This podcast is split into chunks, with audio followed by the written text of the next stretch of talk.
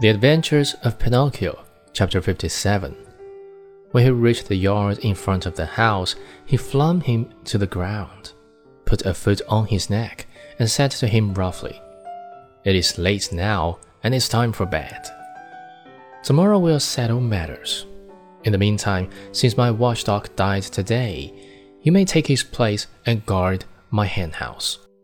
No sooner said than done. He slipped a dog collar around Pinocchio's neck and tightened it so that it would not come off.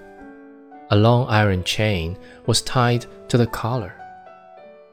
The other end of the chain was nailed to the wall.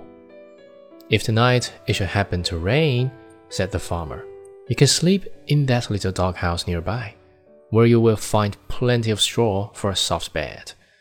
It has been Melampo's bed for three years, and it will be good enough for you. And if by any chance any thieves should come, be sure to bark. After this last warning, the farmer went into the house and closed the door and barred it. Poor Pinocchio huddled close to the doghouse, more dead than alive from cold, hunger, and fright. Now and again, he pulled and tugged at the collar which nearly choked him and cried out in a weak voice, I deserve it, yes, I deserve it. I have been nothing but a truant and a vagabond. I have never obeyed anyone, and I have always done as I pleased.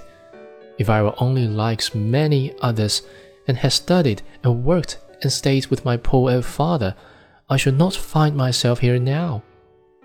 In this field and in the darkness, taking the place of farmer's watchdog, Oh, if I could start all over again.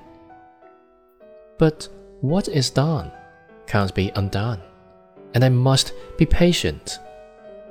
After this little sermon to himself, which came from the very depths of his heart, Pinocchio went into the doghouse and fell asleep.